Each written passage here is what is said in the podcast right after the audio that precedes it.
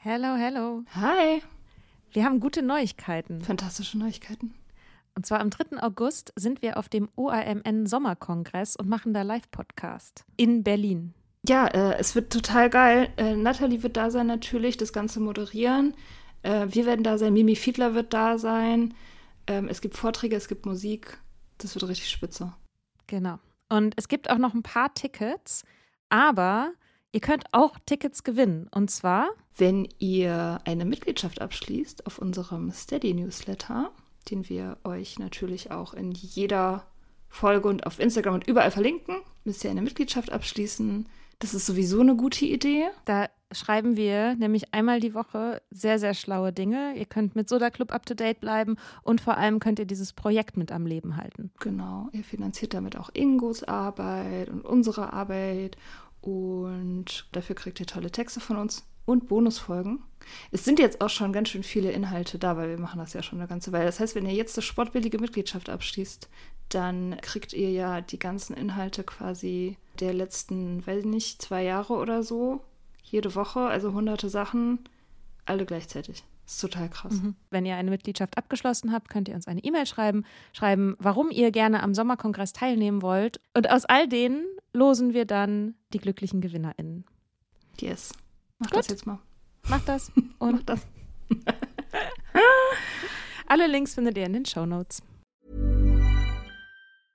Quality sleep is essential. That's why the Sleep Number Smart Bed is designed for your ever evolving sleep needs. Need a bed that's firmer or softer on either side? Helps you sleep at a comfortable temperature? Sleep Number Smart Beds let you individualize your comfort so you sleep better together. JD Power ranks Sleep Number number 1 in customer satisfaction with mattresses purchased in-store. And now save 40% on the Sleep Number limited edition Smart Bed for a limited time. For JD Power 2023 award information, visit jdpower.com/awards. Only at Sleep Number stores or sleepnumber.com.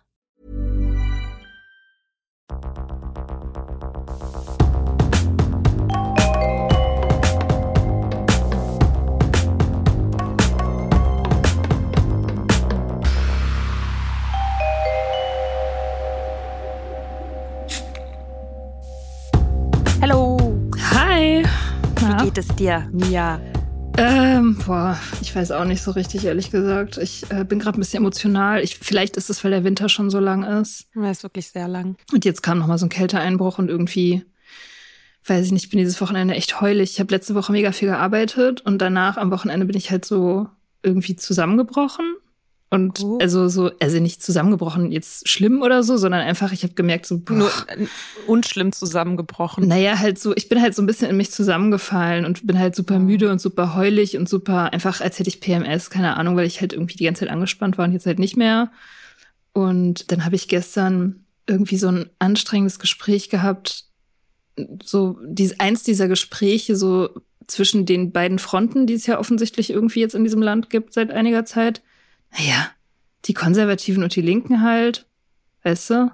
Also es gibt halt immer die eine Gruppe, die sagen, weiß ich nicht, die ganzen Linken übertreiben, Klimakleber, Terrorismus und das ist alles gar nicht so schlimm und auch mit dem Sexismus ist es ja gar nicht so schlimm und die jammern halt alle rum und bla bla bla. Das ist halt immer ein so ein Themenkomplex, wo alles irgendwie mit drin ist, so Männer, Frauen, Klimawandel, Fleisch essen, Autofahren, weiß ich nicht. Genderstern. Ge genau, gendern, ähm, all dieser Shit halt. Und ich habe mich halt auf dieses Gespräch eingelassen und habe es danach halt hart bereut. Also ich habe es halt heute den ganzen Tag bereut, dass ich mich darauf eingelassen habe, weil ich halt ich halt zugelassen habe sozusagen, dass es dass es mir unter die Haut geht so und dass ich ich war bin wütend geworden und habe halt argumentiert und so und habe danach das bereut und das ist irgendwie immer so, dass ich das danach bereue, wenn ich dieses Gespräch habe, weil dieses Gespräch halt nie konstruktiv ist, sondern immer man fühlt sich halt immer hinterher scheiße.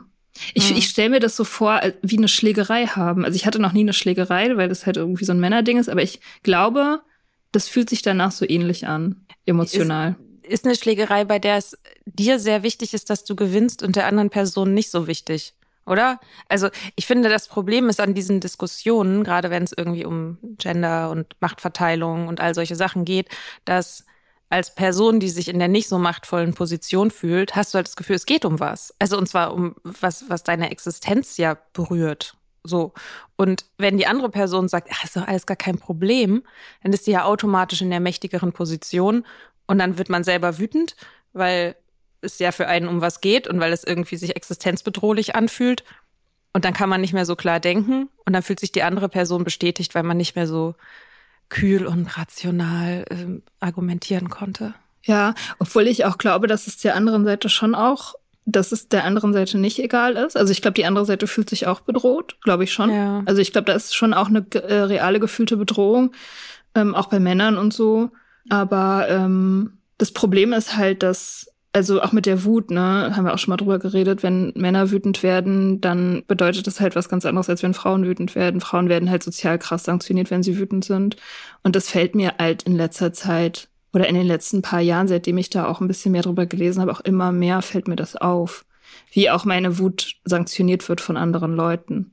Also auch teilweise von Leuten, die ich gut kenne oder auch irgendwie, ich merke, dass das halt nicht so gemeint ist und das auch nicht reflektiert ist, aber ich merke, dass, dass ich halt krass geschämt werde, wenn ich wütend bin. Was regst denn dich jetzt so auf? Ja, das so? genau, das, was regst du dich so auf? Bist du so emotional? Das bedeutet dann halt immer, deine Argumente sind nichts wert. Also du bist halt ab dem Moment, wo du wütend bist, automatisch nicht mehr ernst zu nehmen.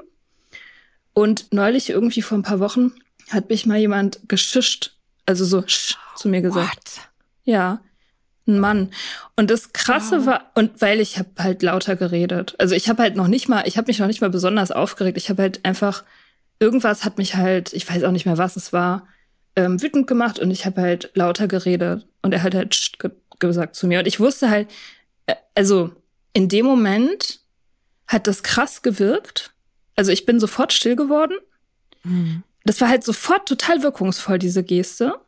Ich, ich habe das erst hinterher reflektiert alles. Ne? Also hinterher habe ich erst gedacht, so das hätte der nie in tausend Jahren gemacht, wenn ich ein Mann wäre. Mhm. Nicht in tausend Jahren. Und wir sind, ne, wir sind gleich alt, wir sind beide selbstständig, wir sind beide finanziell unabhängig, so wir sind eigentlich auf Augenhöhe. Aber der hatte halt die Macht, wirklich mich ruhig zu stellen, innerhalb einer Sekunde. So, und ich habe danach ich, ist so krass mich scheiße gefühlt deswegen, mhm. weil das so wirkungsvoll war. Das war echt krass.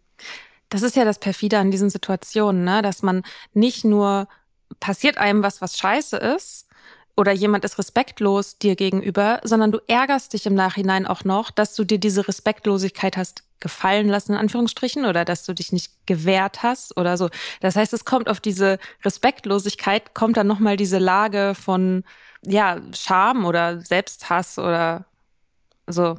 All das, ja. Genau, all das. Kombi, die ganze Kombi. Ja, Charme it. selbst. Ja.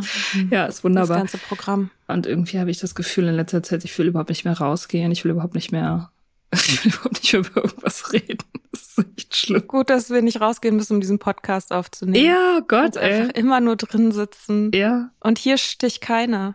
Ja, nee. Ich, nee, nee. ich kann dich nur im Nachhinein muten. Das ist dann aber nicht so direkt. Ja, genau. Du kannst einfach heimlich irgendwelche Sachen rausschneiden, die ich gesagt habe. Ja. Das merke ich noch nicht mal. Ja. Großartig ist das. Naja. ähm, ja, was geht bei dir so ab? Du bist arbeitslos. Ist das ich schön? bin jetzt arbeitslos. Das ist die erste Woche vorbei, meiner Arbeitslosigkeit. Und das ist total abgefahren. Ich habe super viel Energie. Ich habe voll viel gemacht. Also ganz viel für Soda Club eigentlich. Also ich habe irgendwie ein bisschen an der Website ein paar Sachen entbuggt, was natürlich Ewigkeiten immer bei mir dauert, weil ich das eigentlich nicht kann.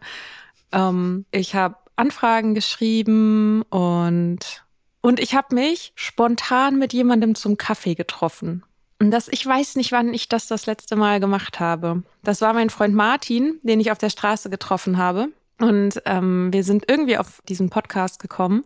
Er, ich habe ihm eine Folge empfohlen, und zwar Anleitung zum Alkoholismus, weil das, ich dachte, ja, das ist doch so eine launige Folge, die irgendwie so alles ganz gut zusammenfasst, was wir sowieso immer so erzählen. Und dann hat er die gehört. Und dann hat er am nächsten Tag gesagt, weißt du was, Mika? Ich habe da einen Song draus geschrieben. das ist so geil. What? Was hast du gemacht? Äh, genau, er wollte mir den Text auch nochmal zeigen vorher. Und dann ist er spontan zum Kaffee vorbeigekommen und ja, wir haben ein bisschen über das Thema geredet und dann ähm, ein, zwei Tage später war der Song fertig. Der hat, macht gerade so eine Challenge irgendwie. Ich weiß nicht, der macht auch immer tausend Sachen, schreibt irgendwie tausend Bücher und macht irgendwie Musik und keine Ahnung was und hat jetzt so eine Challenge, wo er so einmal die Woche einen Song ähm, veröffentlicht. Und äh, ja, hat dann den Song Anleitung zum Alkoholismus getauft. Und den können wir uns sehr gerne anhören. Er hat ihn uns zur Verfügung gestellt. Hast du Bock reinzuhören? Ja, natürlich. Okay, dann lass Obviously. uns okay. Ein Drink geht doch, irgendwo ist immer nach um vier. Und wie der Zufall will, ist im Kühlschrank noch Bier. Halt, nicht unter der Woche, nur am Wochenende. Dann darf's auch ein bisschen mehr sein. Hoch die Hände. Das war eine Ausnahme letzten Dienstag, die ich mir nach all dem Stress ja wohl verdient hab. Außerdem muss man nicht immer alles schwarz und weiß sehen. Manchmal braucht man Alkohol in diesem Scheißleben. Kapitalismus, Kriege und Krisen. Wen wundern Daydrinking und die Wiesen? Die ganze Scheiße soll ich nüchtern ertragen. Ich brauch den Suff, um meine Angst zu verjagen. Ich brauche Bier beim Fußballspiel. Und wenn ich traurig bin, das ist kein Alkoholismus. Das ist Tradition. Bleib mir bloß weg mit Intervention.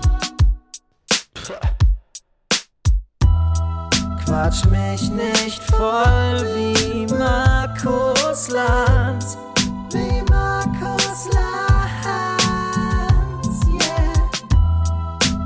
Ihr seht Scherben, ihr seht Scherben, ihr seht Scherben, ich strahlenden Glanz.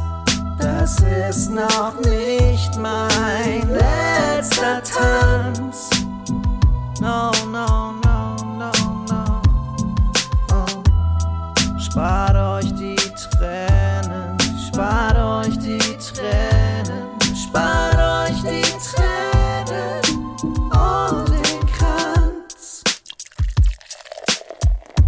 Manchmal ist es halt so, dass man Durst hat und irgendjemand hat immer Geburtstag. Such dir Anlässe, such dir Ausreden, trink das erste Glas gleich nach dem Aufstehen. Frag dich nie, ob du ein Alkoholproblem hast. Das bewirkt, dass du Alkohol zum Problem machst. Und kritisiert dich wer von außen viel Feind, viel eher. Außerdem kennst du Leute, die trinken noch viel mehr. So oft es geht, musst du dein Trinken rationalisieren. Über Wein lässt sich hervorragend philosophieren. Red von der Bedeutung der Tannine. So begeistert wie Potterheads von Hermine und versteck deinen Konsum. Kauf in verschiedenen Läden, damit die Leute nicht anfangen zu reden. Trink oft, trink viel, trink tüchtig. Keine Gefahr, du bist ja nicht süchtig. Oder? Quatsch mich nicht voll wie Markus Lanz.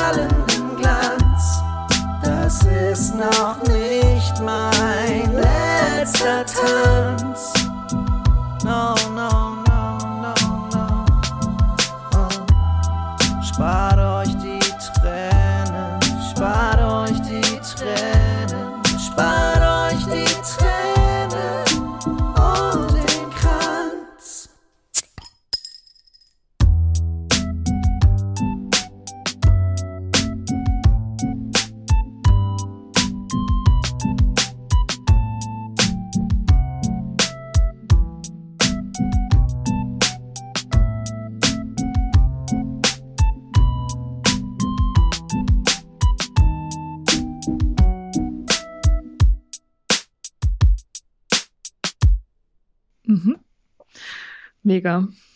Mega. Oder? Ja, mega krass. Mega krass. Ich bin immer wieder beeindruckt von der Kreativität der Leute. Mhm. Und von der Kollaboration, die wir eingegangen sind, ohne davon zu wissen. Das ist doch total toll. Wie das so Ja. langsam so ein Eigenleben entwickelt. Ist einfach Ja. geil. Ja. Aber ich denke auch immer wieder, boah, wir haben ja alles schon tausendmal erzählt. Müssen wir das Ja. immer noch erzählen? Haben wir das nicht irgendwann mal auserzählt? Und dann irgendwie gibt's immer wieder so Situationen, wo man Leuten zugucken kann, wie der Groschen fällt. Mhm. So.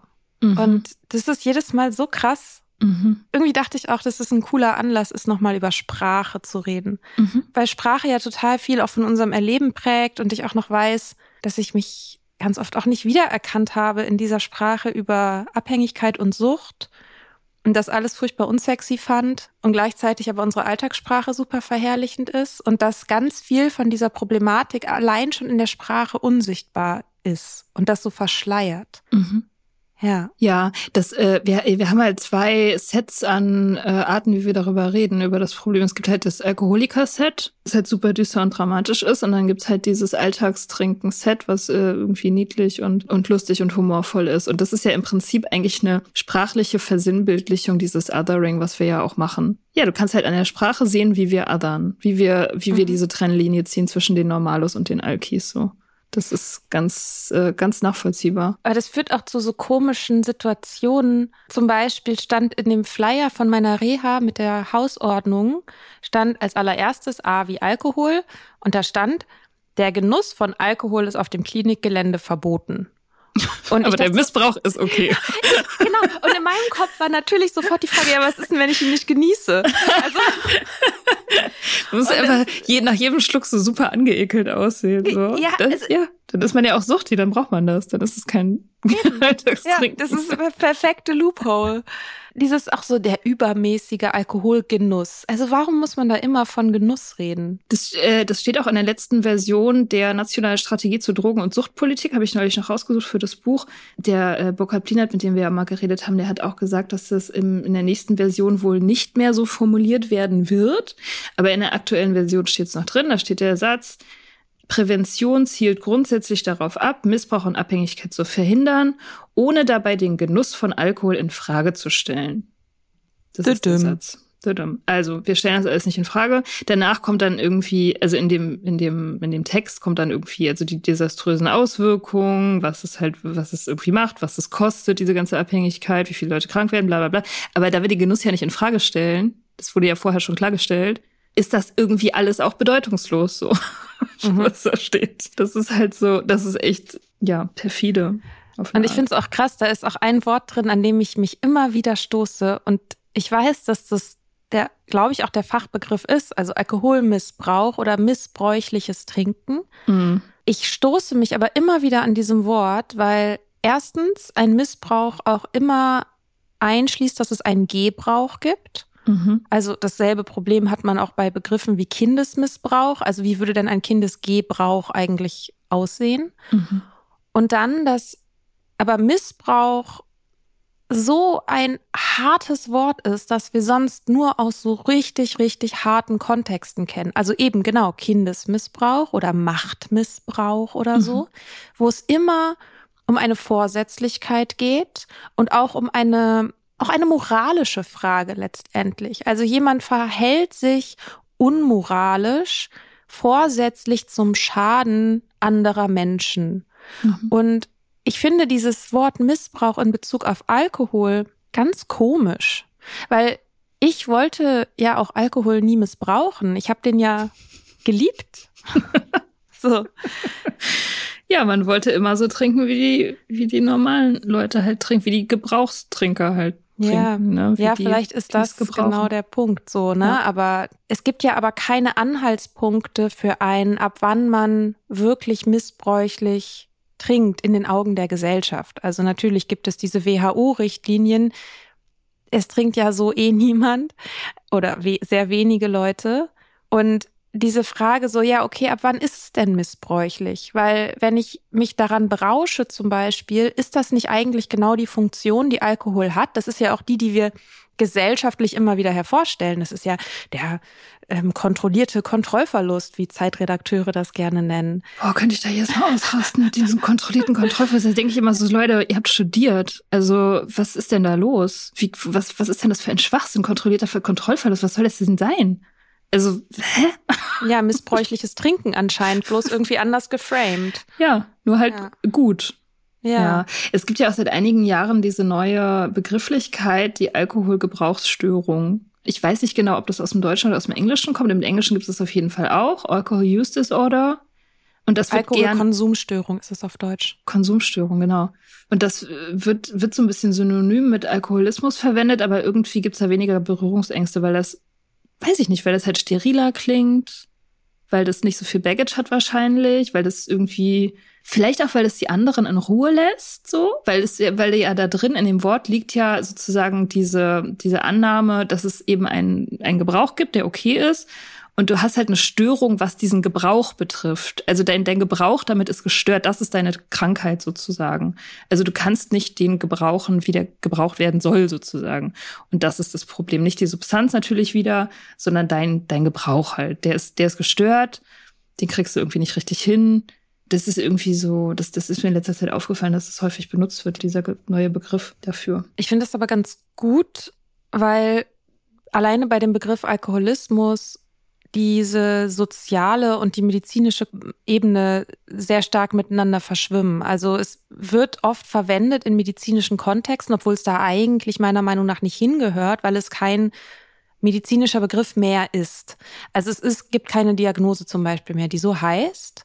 Mhm. Und es ist vielmehr ein soziales Konstrukt, das aufgeladen ist mit Bedeutung. Und mein Problem war halt auch ganz lange, dass ich, okay, ich habe versucht rauszufinden, bin ich Alkoholiker, leide ich an Alkoholismus und habe versucht, letztendlich mich mit einem sozialen Konstrukt zu diagnostizieren.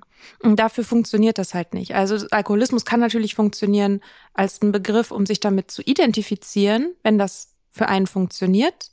Aber sich zu diagnostizieren, dafür braucht es halt schon die richtigen Begrifflichkeiten und auch die richtigen Kriterien. Und deswegen bin ich schon eigentlich auch eher Freundin davon, zum Beispiel Alkoholgebrauchsstörung oder auch Alkoholabhängigkeit dann eher zu sprechen als von Alkoholismus. Weil wenn ich zum Beispiel von Alkoholismus spreche, dann spreche ich viel mehr von diesem Gesamtkonstrukt mhm. als von der tatsächlichen medizinischen diagnostizierbaren Erkrankung. Ja. So. Ja, ja, ich glaube auch, dass die Hauptfunktion dieser Begrifflichkeit eben die, diese Nahbarkeit, also, also es ist halt einfacher, das, den Begriff zu benutzen, es ist halt nicht so großes Stigma da dran. Das ist wahrscheinlich auch die Funktion davon. Ja. Ja. Die Leute haben halt nicht so viel Angst, dieses Wort dann zu benutzen. Bis wir es wieder mit Stigma aufgeladen haben und das nächste Wort brauchen. Wir haben ja, ja so einen Wortverschleiß, ja. weil sich so ein Stigma ja auch immer so ein, den Weg bahnt. Ne? Also ja. weil die Vorstellungen gehen ja nicht komplett weg, mhm. bloß weil man einen neuen Begriff verwendet. Ja, ja, ja, voll. Hattest du denn, als du noch getrunken hast, gab es so, so Trinksprüche oder sowas? ich, ich weiß nicht. Also wir hatten Trinkspiele. Was, was es auf jeden Fall gab, waren diese Kleinigkeiten, dieses ähm, Spazierbier ja, zum Beispiel. Oder genau, Fußpilz, Spazierbier ist auch verwandt mit Späti-Bier. Ich weiß nicht, ob ihr das auch macht in Hannover mit Späti-Bier. Wir haben Kiosks, keine Spätis. In, in Berlin hat man irgendwann angefangen, weil die Bars halt teuer sind und die Spätis billig, haben die Spätis sich gedacht, stellen wir halt irgendwie eine Bierbank raus von Späti und da können die Leute dann halt zu Späti-Bierpreisen Späti-Bier trinken. Mhm. Ja, ja wir haben das Konzept Renner. auch. Dass ja. man dann halt nicht irgendwie vier Euro zahlen muss, sondern nur 89 Cent. Genau, das haben wir gerne gemacht. Und ja, also es, ja, genau, diese niedlichen Begriffe. Ne? Was hatten wir noch? Wir hatten russisch Koks. Was ist russisch Koks? Das hatten wir in der Russenbar. Das ist, also du trinkst einen Tequila-Shot und danach beißt du in eine Zitronenscheibe, die auf der einen Seite mit Kaffeepulver und auf der anderen Seite mit Zucker bestäubt ist.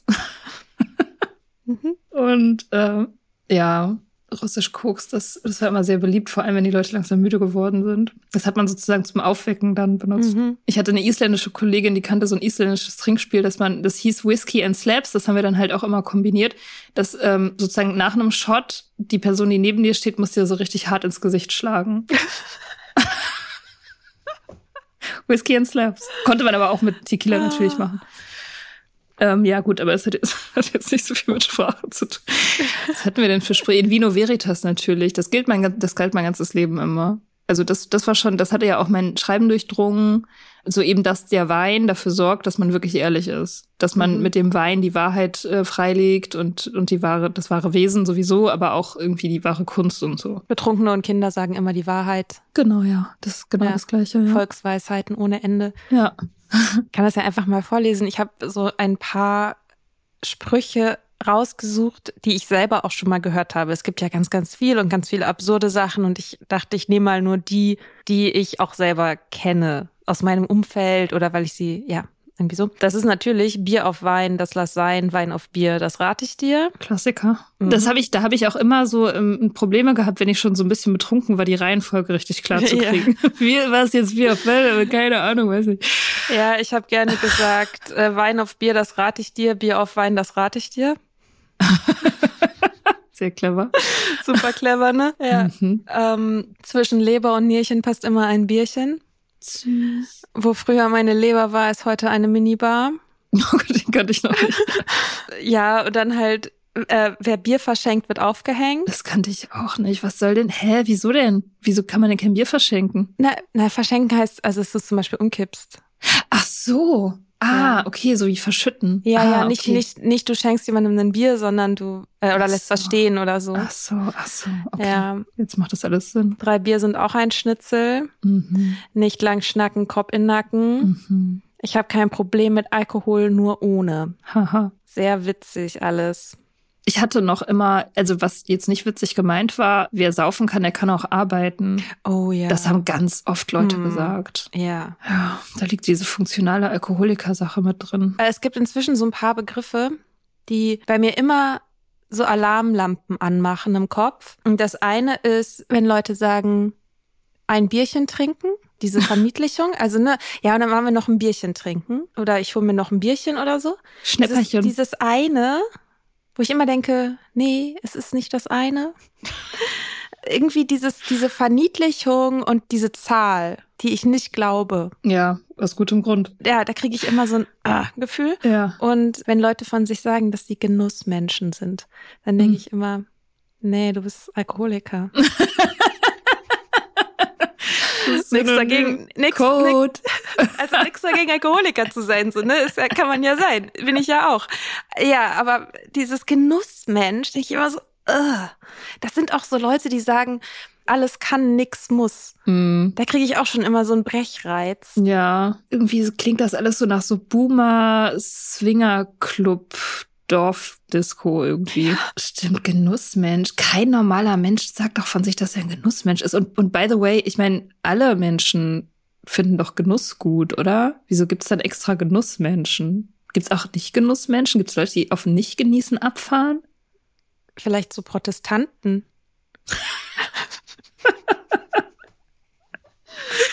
also ja. die, ja, guck dir doch mal die Kirchen an. Also naja, also da gibt's, äh, gibt's schon auch, ja klar, gibt's einen krassen Unterschied zwischen Katholiken und Protestanten. Die Katholiken schwelgen ja schon auch sehr, ja. nee, bitte sag das. Ja, fertig. Also ich wollte, ich war nur kurz aufgeregt, weil ich Heinrich Heine zitieren wollte. der den schönen Satz geschrieben hat, und gäbe es in der protestantischen Kirche keine Orgel, so wäre sie gar keine Religion. Weil er sozusagen, er schreibt zuerst so darüber, wie der Katholizismus, ne, mit dem ganzen Prunk und was da alles los ist und die Riesenshow und dann bei den Protestanten hast du halt so ein Brett, auf dem du sitzt und kahle Wände und genau, und wenn es dort keine Orgel gäbe, dann wäre sie gar keine Religion. Ja, wenn mich einer zwingen würde, glaube ich, dann wäre ich auch eher bei den Katholiken. Da ist zumindest die Heuchlerei richtig sichtbar, sozusagen. Das, naja, gut, egal. Ich sollte, ich sollte nicht so tief einsteigen. ähm, Ja, Genussmenschen. Genussmenschen. Das ist fies, ne? Mit dem Genussmensch habe ich noch nie drüber nachgedacht. Wenn, wenn jemand zu dir sagt, zum Beispiel, ich bin ja ein Genussmensch, dann sagt er auch automatisch zu dir, du weißt nicht, wie man genießt, weil du nicht trinkst. Ich weiß nicht, ob es auch Menschen gibt, die über sich sagen, sie sind Genussmenschen, obwohl sie quasi keinen Alkohol trinken. Oder ob, aber in meinem, in meiner Wahrnehmung bezieht sich das immer eigentlich auf Menschen, die viel trinken und viel Fleisch essen. Ja, stimmt. Oh, ich bin auch ein Genussmensch. Ich nicht, ich finde Genießen scheiße. Ich genieße mein Wasser und meine protestantische Kirchenbank. Ich glaube, Laura McCohen hat das gesagt. Die hat gesagt, Sucht ist die Unfähigkeit zu genießen. Mhm. Genau, sie wurde nach einer Mhm. Definition gefragt für Abhängigkeit und dann hat sie gesagt, Abhängigkeit ist die Unfähigkeit zu genießen. Ja, das ist gut, Ja, weil es immer um das Wollen geht und nicht um das Haben. genau. Ja, Und es geht immer um die Suche nach diesem Genuss, aber man kriegt ihn nie. ja, das ist gut. Und wir haben natürlich neben dem sehr bunten Vokabular der Alltagssprache über das Trinken, haben wir halt ein extrem unsexy Vokabular über den Alkoholismus. Und ich sage jetzt Alkoholismus und meine damit das soziale Konstrukt. Und ich habe ein Zitat von Daniel Schreiber rausgeschrieben, weil wir haben schon lange nicht mehr Daniel Schreiber zitiert. Und Viel das würde ich gerne hier mit tun. Ja. Daniel Schreiber schreibt in Nüchtern. Hört man Menschen in Deutschland über Alkoholkrankheit sprechen oder liest man Bücher darüber, wird man sich auch dann nicht als abhängig definieren können, wenn man sich morgens zur Beruhigung einen Schuss Gin ins Müsli kippt.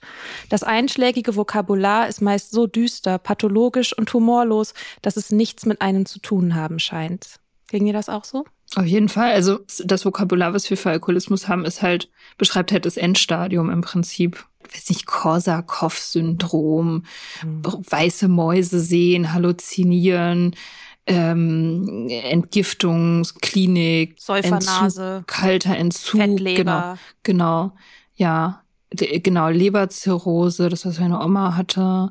Also das sind alles so Sachen, die die so extrem sind, dass ich da über, also ich selbst die schlimmsten Trinker, die ich kannte, und ich kannte ja nun echt schlimme, hatten das ja alles noch gar nicht. Also das war ja sogar sogar die übelsten Geschichten, die ich gesehen habe, waren nicht so schlimm wie das Vokabular, was es gab. Und natürlich habe ich deswegen auch, also nichts davon hatte irgendwas mit mir zu, bis zum Ende nicht. Also nie.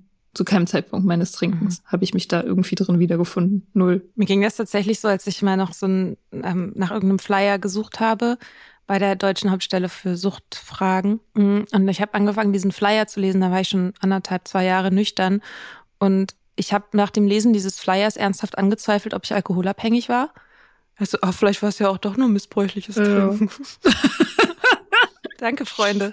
Scheiße. Ja, ja. Ich meine, das hat halt auch, das hat, hat halt System, ne? Es soll halt die, die trinkende Mehrheitsgesellschaft möglichst lange am Trinken halten, weil solange wie diese Wörter halt nicht treffend sind und passend und auch die damit verknüpften Vorstellungen natürlich, äh, hast du halt kein Problem. Deswegen, also du kannst halt extrem weit in die Gefahrenzone gehen. Das ist der Sinn von diesen Wörtern, dass man halt, dass alle Leute so weit in die Gefahrenzone gehen können, bis halt die allerletzten drei Prozent, die man noch braucht, um richtig in der Gosse zu landen, bis das dann erreicht ist. Aber davor ist alles okay. Damit korrespondieren auch die Bilder. Ich hab das heute mal gemacht. Ich habe heute mal in Vorbereitung auf die Folge spaßeshalber die ersten 100 Google-Bildertreffer Ja. ausgewertet. Das ist geil. Das ist, das kann man ab und zu einfach mal machen, weil das immer sehr ulkig ist. Ja, ich habe äh, gezählt tatsächlich, habe ein bisschen gezählt. Also die überwältigende Mehrheit der Bilder zeigt Männer. Also Stichwort Alkoholismus, ne? Googles Alkoholismus-Bildersuche.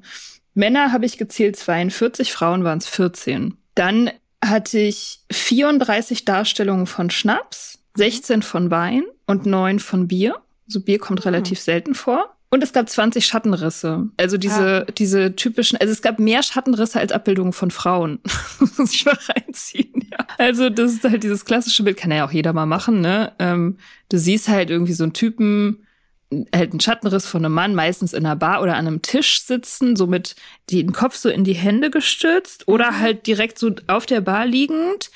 Neben einem Shot, meistens halt, oder einem Whisky. Also meistens ist es halt eine bernsteinfarbene Flüssigkeit, meistens ist die Flasche auch daneben und der Typ ist halt verzweifelt und liegt halt auf dem Tisch rum. Und immer richtig hässlich ausgeleuchtet. Mm, Es, ist, es sind immer extrem hässliche Bilder in jeder Hinsicht. Ja, also ganz schlimm. Ganz oft steht auch noch hinten im Hintergrund entweder eine wütende und verzweifelte Frau oder ein trauriges Kind mit einem Stofftier in der Hand. Manchmal sind die halt auch so unscharf. Also alternativ zum Schattenriss gibt es dann so unschärfe Bilder. Das hat mich auch schon so geärgert. Es gibt so ein Buch über äh, die AA von, ich glaube, Rolf Zocker heißt der Typ oder Horst Zocker. Ähm, Shownotes. Und das ist ein relativ bekanntes, weit verbreitetes Buch über die anonymen Alkoholiker, was eigentlich auch ganz gut ist, weil das halt so eben diese Organisation so ein bisschen beleuchtet, was sie machen und so. Aber das habe ich schon immer geärgert. Das Cover ist einfach der Totalausfall. Das ist so eine Frau, also eine Frau dieses Mal, ein Porträt von einer Frau, unscharf, also grundlos unscharf einfach und mit einem schwarzen Balken über den Augen. Oh, So, wo du denkst so, hä? kriminell. Ja, naja. Und dann ist halt noch dazu sagen, was mir auch aufgefallen ist in der Bildersuche, dass wenn halt mal eine Frau abgebildet war, dann ist sie halt aber auch, obwohl sie ja zum Thema Alkoholismus sozusagen verwendet wird, meistens sehr jung und überaus attraktiv. Also die dekorative Funktion muss trotzdem beibehalten werden, Mhm. auch wenn die Frau den Alkoholismus illustrieren soll. Ähm, ich habe auch eins gefunden mit einer nackten Frau. Also so, da, du siehst halt so eine nackte Frau und ihre Organe sind so, also es ist wie so eine medizinische Illustration und das soll illustrieren, was Alkohol sozusagen mit deinem Körper macht. Das ist halt an einer nackten Frau, die auch so ganz gut gelaunt aussieht. du denkst, ja, okay.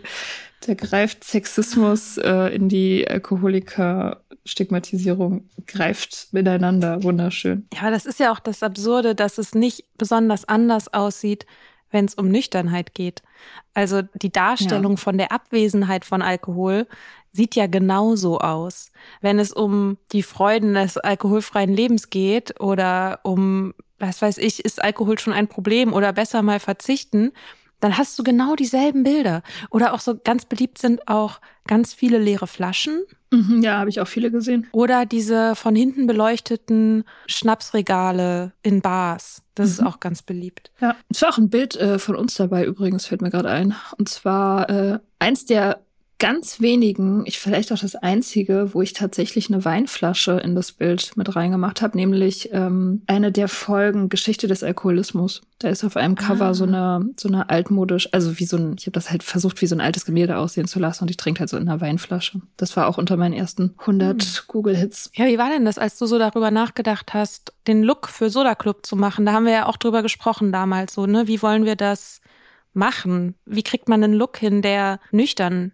ist. Ja, ich habe auch neulich noch, witzig, vielleicht kann ich das ja für die Folge auch noch mal auf Instagram stellen, halt so alte Entwürfe gefunden, weil ich habe damals irgendwie so ein paar Moodboards gemacht und wir haben diese Moodboards besprochen und wir hatten so verschiedene Ideen. Wir wollten halt, dass es bunt ist. Also wir wollten auf jeden Fall, dass es feminin aussieht, um das halt von diesem Maskulinitätszug runterzuholen irgendwie, dieses Thema. Und wir wollten, dass es halt nach Spaß aussieht.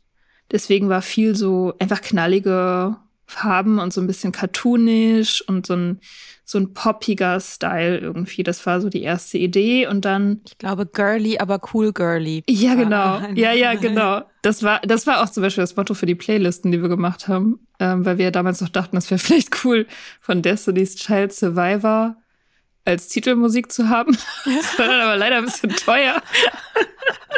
Das war der ah, Traum. Beyoncé noch mal fragen. Ja, genau. Und dann ich weiß nicht mehr genau, wie sich das dann rauskristallisiert hat, aber letztendlich habe ich angefangen, die Bilder zu machen immer mit Himmel, also wegen Pink Cloud, immer so mit pinkem Himmel und so. Die ersten Bilder haben ganz oft diesen pinken Himmel.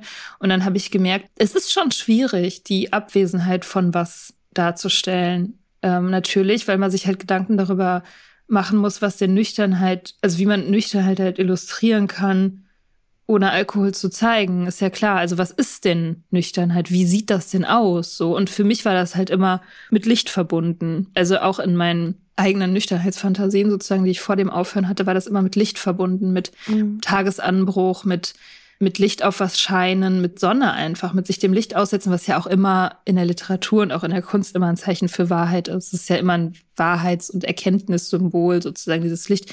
Und deswegen habe ich ganz viel so Sonnenlicht versucht immer in die Bilder mit einzubinden und so. Und halt schöne Farben und ja, ich habe auch eigentlich immer den Leuten so ähm, künstliche Haarfarben verpasst. Und das habe ich gemacht, weil ich halt diesen Aspekt von sich eine eigene Identität schaffen ähm, herausstellen wollte. Das war der Gedanke mhm. dahinter, dass sie immer bunte Haare haben. Ah, das wusste ich gar nicht. Ja. Finde ich gut. Ich finde es bezeichnend, dass wenn man sich jetzt auf Instagram umschaut und sich anguckt, auch was für einen Look die Leute haben, die sich mit dem Thema auseinandersetzen aus einer Perspektive von selbst betroffen sein, dass die auch ganz, ganz anders sind als sozusagen diese ich nenne jetzt einfach mal die Mainstream-Medien, ja. Also, dass es eigentlich bei, bei allen immer was Helles auch ist und was Freundliches und was Fröhliches auch hat. Und mhm. ich finde, das illustriert auch nochmal ganz schön, wie wichtig das ist, dass wir auch selber unsere eigenen Geschichten erzählen und dass wir eine eigene Sprache auch dafür entwickeln. Einmal, wie das in der Abhängigkeit war und dann auch, wie die Nüchternheit ist. Und ich glaube, das war auch für mich so dieser Punkt, als ich zum ersten Mal nüchtern von Daniel Schreiber gelesen habe.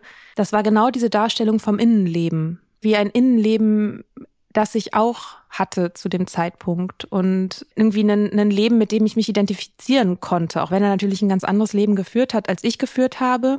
Alleine so manche, ja, so manche Begrifflichkeiten, die ich auch immer noch gerne verwende, wo ich auch manchmal, wenn ich nochmal in das Buch reingucke, feststelle, oh krass, das sage ich auch noch. Und ich habe das, ich habe das gar nicht mehr auf dem Schirm, dass das auch bei Daniel Schreiber so steht. Also zum Beispiel benutze ich sehr gerne das Wort Unterströmung. Ja. Und an irgendeiner Stelle spricht er auch von der Unterströmung der Traurigkeit, glaube ich, oder der Depression. Und das ist genauso dieses Gefühl von etwas in mir, das unter dem anderen liegt, zieht mich in so eine Richtung. Mhm. Ja, letztendlich auch so eine Poesie, die da drin liegt, ist in einem ganz starken Kontrast zu dieser medizinischen Sprache, die man auch in diesen ganzen Flyern halt so liest. Was ich ganz, ganz spannend fand, ich habe mir nochmal so eine deutsche Hauptstelle für Suchtfragen Flyer angeguckt und daraus würde ich ganz gerne was zitieren, mhm. weil ich finde, daran zeigt sich ganz viel. Und zwar steht unter anderem in diesem Flyer, das familiär-soziale Zusammenleben leidet, wenn der Trinkende aggressiv, gewalttätig, kriminell, vergesslich oder depressiv wird. Egal ob im Rausch oder im Zustand des Entzugs. Besonders Kinder leiden unter trinkenden Eltern. Trennungen sind in Beziehungen mit alkoholabhängigen Partnern häufig. Also ich zweifle jetzt nicht die Richtigkeit unbedingt an. Aber ob das Trennungen häufig sind, ist das so? Ich weiß es gar nicht. Also ich, ich meine, es gibt, es gibt richtig, richtig viele Systeme, die richtig, richtig lange funktionieren mit einem sehr alkoholkranken Menschen. Ja, das stimmt auch. Es, was mich daran so gekriegt hat, war, das familiär-soziale Zusammenleben leidet, wenn der Trinkende aggressiv, gewalttätig, kriminell, vergesslich, depressiv. Das ist diese Kombination, es ist nicht falls das passiert, sondern es ist, wenn das passiert. Mhm. Es ist sozusagen eine Notwendigkeit, dass der Trinkende aggressiv, gewalttätig, kriminell wird. Und das sind ja schon so super starke Worte. Und ich war weder aggressiv noch gewalttätig noch kriminell. Also da, da kommt halt sozusagen der Trinkende als ein Täter vor, dessen Vergehen sich nicht nur auf sich selbst bezieht, sondern im ersten Schritt auf das familiär-soziale Umfeld und dann im zweiten Schritt natürlich auch auf die Gesellschaft. Mhm. Und dieses Eingebettetsein des Trinkenden, des Alkoholikers in dieses System und dass er sozusagen von sich ausgehend einen massiven Schaden anrichtet. Also ich will ja gar nicht bestreiten, dass das nicht auch der Fall sein kann. Aber wenn ich so einen Flyer lese und versuche, mich irgendwo drin wiederzufinden oder auch vielleicht Angehörige da drin wiederzufinden, dann empfinde ich das als extrem stigmatisierend und als extrem abstoßend, weil bei mir erstmal so eine Haltung angeht von, hey, ich bin weder aggressiv noch kriminell und ich will das auch nicht sein. Ja. Und deswegen nehme ich auch diese ganzen anderen Informationen, die da drin stehen, auch überhaupt gar nicht erst an. Das ist wieder genau das Gleiche, dass halt diese Grauzone da überhaupt nicht drin vorkommt, sondern nur das Extrem und dass diese Grauzone, auch die, die psychische Abhängigkeit, ne, das ist ja das Schöne an Daniel Schreiber, dass der die Bedeutung und die Tragweite eines inneren Konfliktes, den du nur mit dir selbst hast, beschreibt, was ja überhaupt nicht passiert in diesen ganzen offiziellen, in der Sprache nicht und auch in diesen Flyern nicht, irgendwie das Innere, was dem ja immer vorausgeht, dieser teilweise jahrzehntelange innere Kampf, die psychische Abhängigkeit, das wird halt überhaupt nicht verhandelt. Das ist halt nicht das Problem. Das Problem ist immer nur das Resultat wenn das halt nach außen kommt oder dich körperlich schädigt, so. Mhm. Und dieses ganze Innere, was ja der Nährboden dafür ist, für all das, was hinterher kommt, das wird halt einfach nicht erwähnt, so. Mhm. ist krass. Das war, glaube ich, auch ein Grund, weshalb ich den Begriff Kontrollverlust nie verstanden habe. Mhm. Voll, ja. Weil ich nicht verstanden habe, was bedeutet denn Kontrolle? Weil für mich dahinter eine philosophische Frage steht. Wie viel Kontrolle habe ich denn überhaupt über mein Leben? Was bedeutet denn so ein Verlust eigentlich? Und was heißt es, keine Kontrolle über Alkohol zu haben? Ist es etwas, was ich kontrollieren können müsste? Anscheinend schon, aber eigentlich ist doch das Problem gerade dann da, wenn man anfangen muss, Kontrolle auszuüben, aktiv, dann fängt das Problem ja schon an. Also das mit dem Begriff, das war mir ein komplettes Rätsel. Ich habe da wirklich mir die Zähne dran ausgebissen mit der Kontrolle, mhm. weil ich halt ja. das mit meinem mit meinem Willen auch nicht gecheckt habe, weil ich hatte ja die ganze Zeit die Kontrolle. Bis zum Ende hatte ich die Kontrolle. Ich habe mich immer wieder fürs Trinken entschieden, ohne dass ich das jetzt unbedingt wollte. Also am nächsten Tag wollte ich es garantiert dann nicht, dann habe ich es auch bereut. Aber ich habe mich ja jedes Mal selber entschieden. Deswegen hatte ich auch nicht, ich habe immer in den Tests, wenn ich nach Kontrollverlust gefragt habe, immer angekreuzt, nee, habe ich nicht. Weil ich habe ja, ich wollte das ja. Ich wollte ja diesen Wein kaufen. Das war ja kein, also ich habe das in null Warum verstanden. hätte man sonst gemacht? ja, warum hätte man es sonst gemacht? So, ich bin doch frei, niemand hat mich gezwungen. So. Mhm. Ja, fand ich auch ganz, äh, ganz abgefahren, wie lange ich auch gebraucht habe, um das zu verstehen. Also ich finde, es ist so krass. Und sagt das, glaube ich, an irgendeiner anderen Stelle auch schon mal, dass es eben genau dieses Missverständnis ist, dass das Problem dann erst da ist, wenn man nicht mehr ohne Alkohol kann. In meinem Kopf heißt das, wenn ich nicht mehr ohne Alkohol kann, heißt das, ich muss mir eben genau morgens meinen Gin zur Beruhigung ins Müsli kippen, damit meine Hände nicht zittern. Also, dass ich sozusagen einen körperlichen Zwang habe, der offensichtlich ein Zwang ist, diesen Alkohol zu trinken. Das aber das Problem eigentlich schon ist, wenn ich nicht mehr ohne Alkohol will. Also wenn ich mir bestimmte Situationen nicht mehr vorstellen kann, in denen ich dann nicht trinke oder mir ein Leben ohne Alkohol nicht mehr vorstellen kann, dass das eine Form von Unfreiheit ist und dass das auch schon Kontrollverlust ist, weil sozusagen der Alkohol schon einen so wichtigen Stellenwert hat, dass Mhm. ich nicht mehr frei entscheiden kann. Mhm. Ich kenne eine Person, die erzählt hat, dass sie, also sie hat relativ wenig getrunken, also verglichen mit mir, hat aber auch aufgehört und hat halt Leidensdruck gehabt und bezeichnet sich als sober, also checkt halt irgendwie alle Boxen, aber die meinte halt, dass bei ihr sozusagen der Tiefpunkt war, dass sie halt ihre Gedanken um Alkohol nicht mehr kontrollieren konnte, dass Mhm. sie halt immer daran gedacht hat und das war für sie der Knackpunkt, das war für sie der Ja. Grund aufzuhören, dass sie halt immer mit sich selber verhandelt hat permanent und darüber nachgedacht hat, trinke ich jetzt, trinke ich nicht. Und sie hat es auch regelmäßig geschafft, es eben nicht zu machen. Aber allein diese Gedankenkontrolle sozusagen, das war für diese Person halt schon zu viel. Mhm. und das ist gut. So. Weil so fängt's ja an. Das ist ja so der erste Schritt. Und wenn man da schon den Schritt rausmacht und da schon aufhört, das ist so geil. So bevor es halt richtig dramatisch wird. Ja. Oder noch dramatischer. Und eine Sache, die man ja auch immer wieder liest, wo ich jedes Mal denke, warum sind diese, also warum reden wir da noch drüber? Warum gibt es diese Begrifflichkeiten noch, die auch extrem unsexy sind, aber sowas wie Quartalsäufer und Spiegeltrinker? Mhm. Das sind ja diese Begrifflichkeiten aus Kategorisierungen von Martin Jelinek. Und ähm, da habe ich auch so was bei Dein Limit gefunden über Alkohol. Erstmal kleine Notiz oben im Header von dem Artikel es sind Weißweingläser, gefüllte Weißweingläser, die so in der Sonne glitzern. Geil. Und da steht, es gibt Alkoholiker, die zeitweise gar nichts trinken, aber wenn sie damit beginnen, nicht mehr aufhören können, bis sie extrem betrunken sind. In Klammern Quartalssäufer. Sogenannte Spiegeltrinker können ihren täglichen Konsum zwar kontrollieren, sind aber nicht in der Lage, auch nur für wenige Tage nichts zu trinken. Also ich war nix von beidem. Das ist auch sachlich falsch. Hä, Spiegeltrinker können ihren Konsum kontrollieren, sind aber nicht in der Lage, ein paar Tage nicht zu trinken. Das ist doch ein Widerspruch in sich. Anscheinend meinen sie damit die Menge. Okay. Also, dass sie quasi jeden Tag trinken, aber dafür nur eine bestimmte Menge, denke ich jetzt mal. Und ich fand das irgendwie ganz wichtig, dass wir mal über Jelinek auch ein bisschen reden, weil der unseren Begriff von Alkoholismus extrem geprägt hat. Der hat in den 40er Jahren an der Universität Yale geforscht und ist sozusagen so ein bisschen der Vater von dem Konzept dieser äh, Model of Disease. Theory.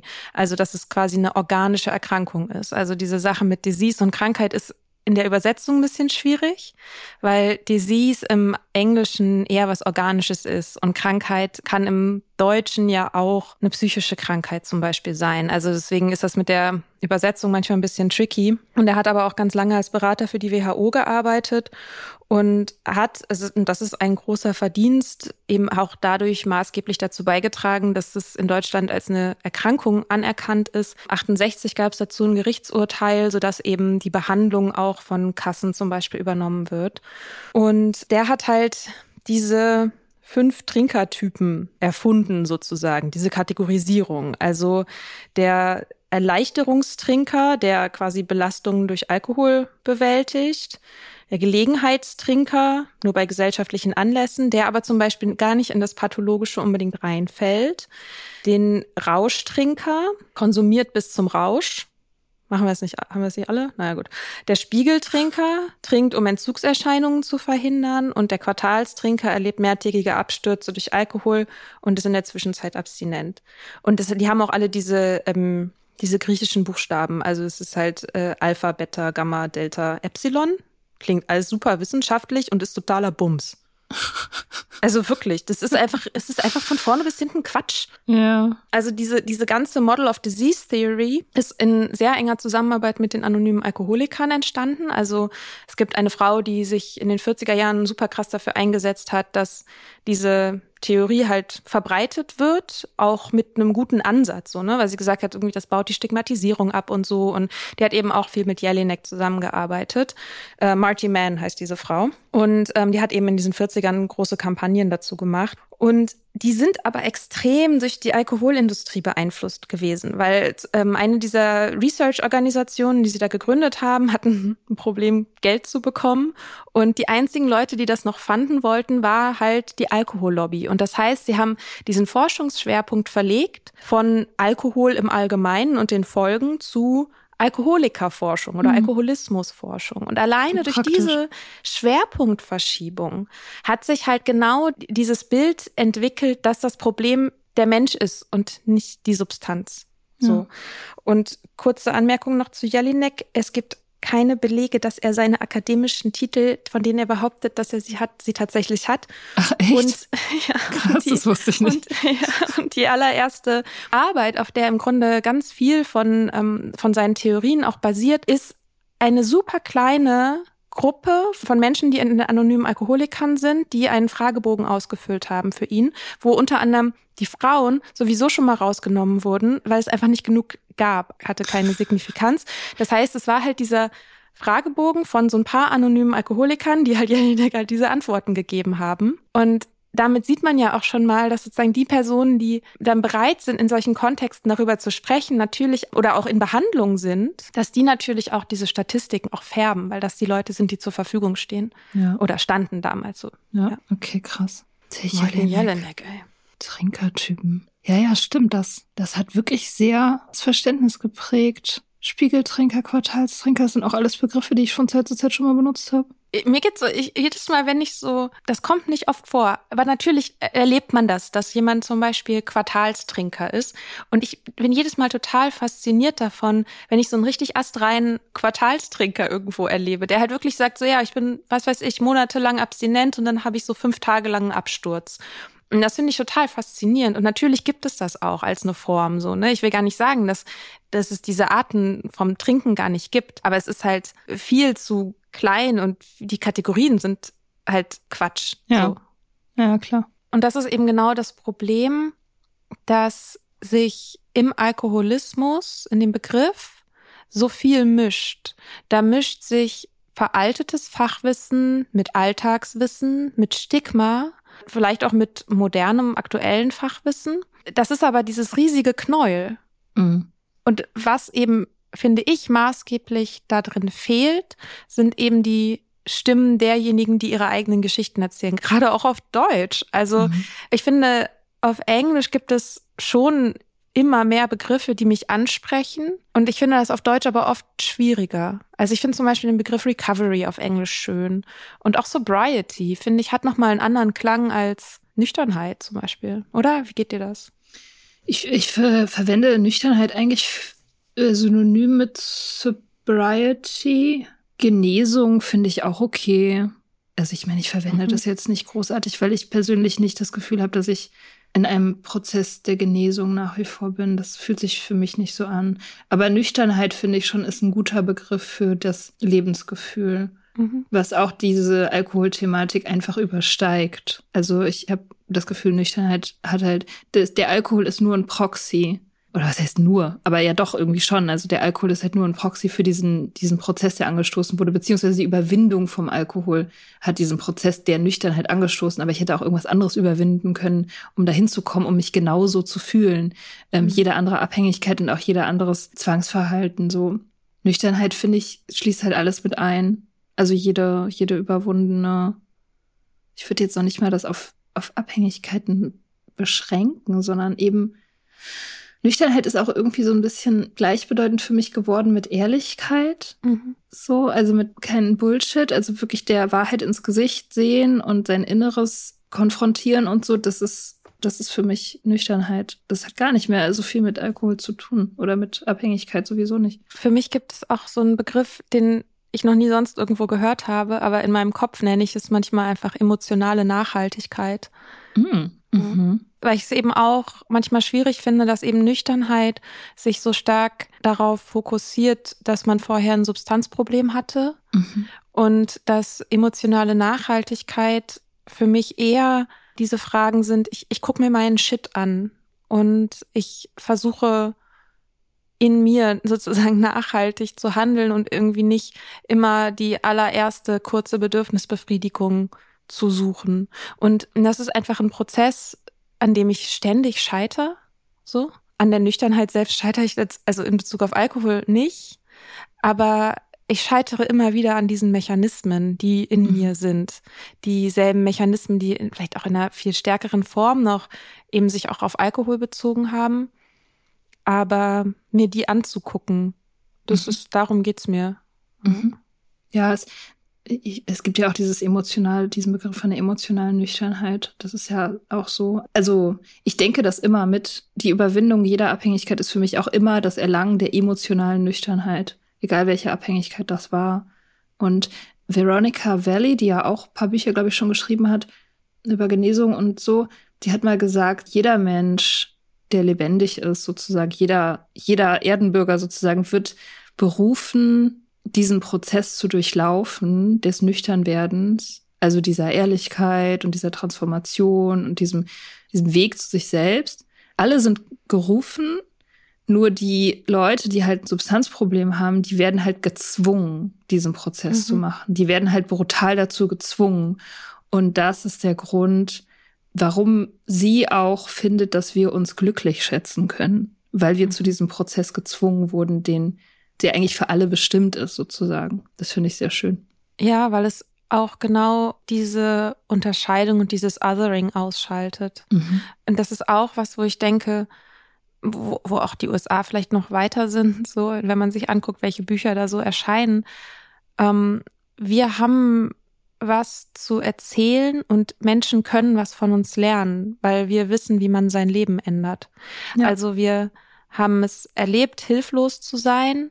Und ich glaube, dass das was ist, was sehr viel Empathie erzeugt, einfach für andere Menschen, die in beschissenen Situationen sind, etwas anders machen zu wollen, aber es nicht zu schaffen, es anders zu machen und immer wieder an sich selbst zu scheitern. Und wie kommt man an den Punkt, an dem man sich selber eine bessere Freundin ist oder ein besserer Freund ist? Und wie kommt man dazu, dass man nicht immer die langfristigen Ziele oder die Träume oder Wünsche, die man hat, zugunsten von einer sehr kurzfristigen Bedürfnisbefriedigung hinten anstellt und so. Und Mhm. ja, das ist halt ein das ist halt ein Prozess. Wie gesagt, einer, an dem ich ständig scheitere. Aber Mhm. der Startschuss ist halt genauso, die, ist halt die Kapitulation gewesen. Und das hat ja Jan auch in der letzten Folge so gesagt, so alle Viere von sich zu strecken und zu sagen, ich kann hier nichts kontrollieren. Mhm. Und diese Aufgabe, und das ist das Witzige, ne? Das ist eigentlich, ist es, es geht immer um Kontrollverlust in diesen Begrifflichkeiten, so zu Alkoholismus. Aber eigentlich, ja, ist es ja genau zu verstehen, dass man nie die Kontrolle hatte und dass Mhm. man nicht alles kontrollieren kann. Mhm. So. Ja. Dass man, es gar nichts gab, was man verlieren konnte. Es ist kein Kontrollverlust. Es ist einfach nur Kapitulation. Ja. Kapitulation! Kapitulation. Das Feel-Good-Thema am Sonntag. Heute alle mal kapitulieren. Ja, kapituliert. Kapituliert. Kapituliert. Gibt auch ein schönes Lied von Tokotronic. Das heißt Hm. Kapitulation. Ja, hört euch das jetzt an. Zum Abschluss dieser Folge. Ja. Schön Sonntag.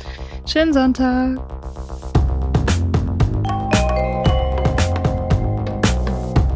Wir hoffen, dir hat diese Folge gefallen. Wenn du mit Soda Club up to date bleiben willst, dann kannst du das auf sodaclub.com. Dort findest du nicht nur alle Podcast-Folgen, sondern auch das Soda Mag, Magazin für Unabhängigkeit.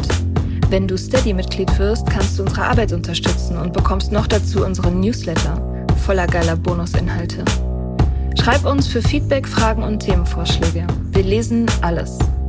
Und wenn du ein Sternchen bei Apple Podcasts und Herzchen bei Instagram gibst, dann lieben wir dich für immer. Bis bald auf sodaclub.com.